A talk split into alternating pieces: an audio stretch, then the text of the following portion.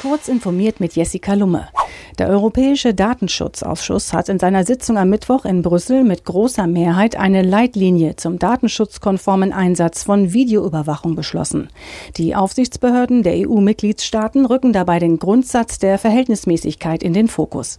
Da jede Videoüberwachung mit einem Eingriff in die Persönlichkeitsrechte verbunden sei, könne ein rein subjektives Unsicherheitsgefühl noch keine Videoüberwachung rechtfertigen. IBM Research hat seinen Diskussionsalgorithmus Project Debater deutlich verbessert. Sein aktueller Datenbestand ist größer als der von Wikipedia, berichtet Technology Review in seiner Online-Ausgabe.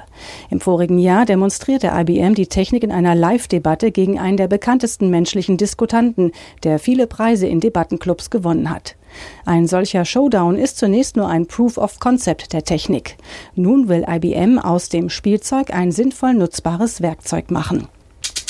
Ein starkes Weihnachtsgeschäft und florierende Cloud-Dienste haben dem Online-Händler Amazon einen glänzenden Jahresabschluss beschert.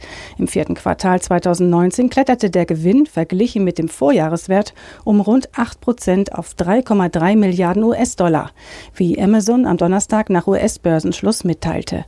Die Umsätze wuchsen um 21 Prozent auf 87,4 Milliarden Dollar. Die Aktie setzte nachbörslich zum Höhenflug an. Amazon-Gründer Jeff Bezos mit einem geschätzten Vermögen von 116 Milliarden Dollar laut Forbes der reichste Mensch der Welt hatte bereits das beste Weihnachtsgeschäft der Geschichte verkündet.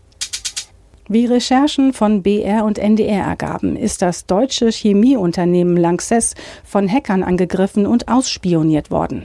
Auf Anfrage der Journalisten bestätigte der Konzern die Angriffe. Dabei sei eine Schadsoftware zum Einsatz gekommen, die man in der zweiten Hälfte des vergangenen Jahres im Unternehmensnetz entdeckt habe. Daraufhin seien umgehend Gegenmaßnahmen eingeleitet worden. Den Ergebnissen des Rechercheteams zufolge steckt die Hackergruppe Vinti hinter dem Angriff. Diese ist schon seit einigen Jahren aktiv und wird von Experten mit der chinesischen Regierung in Verbindung gebracht. Diese und weitere aktuelle Nachrichten finden Sie ausführlich auf heise.de.